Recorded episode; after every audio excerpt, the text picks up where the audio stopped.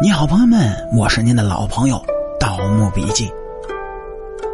咱这民间呢，流传着这么一句俗语，叫做“腊月三不留，来年财不丢”。从表面的意思来看呢，腊月大扫除中有三样东西是不能留在家里，它会影响来年的财运。那么，到底是哪三样东西呢？这句俗语放到现在，它还有道理吗？哎，您各位听主播慢慢跟您说。首先呢，这第一个不能留的就是破损的神佛像。现在很多人家都会供奉一些佛龛神像，保佑自己家庭的平安。当经过岁月雕琢，难免呢就会出现破损的情况。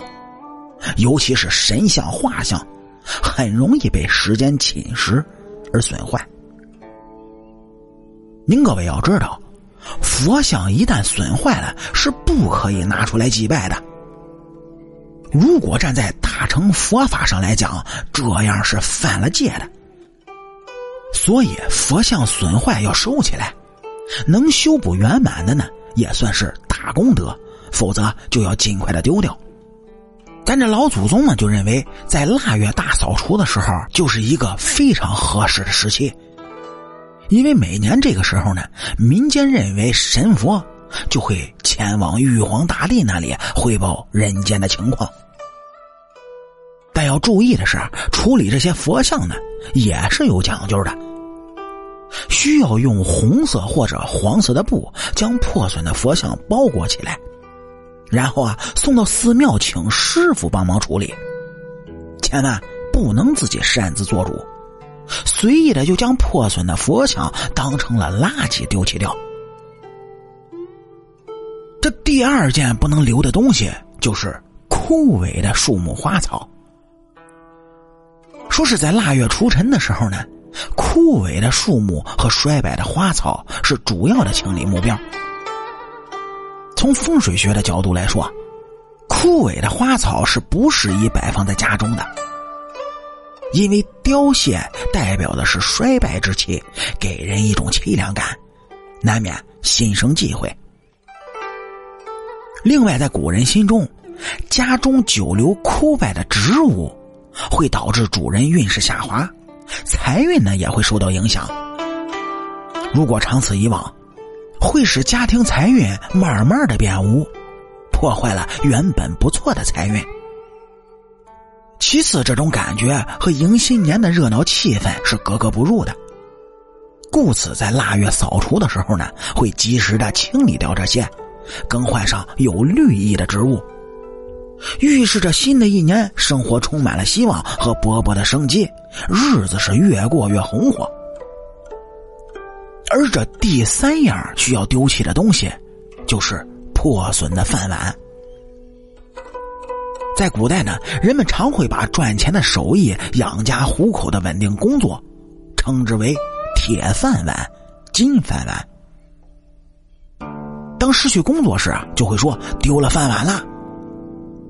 所以在腊月扫除的时候呢，家中如果有破损的饭碗，那就需要尽量的丢弃掉。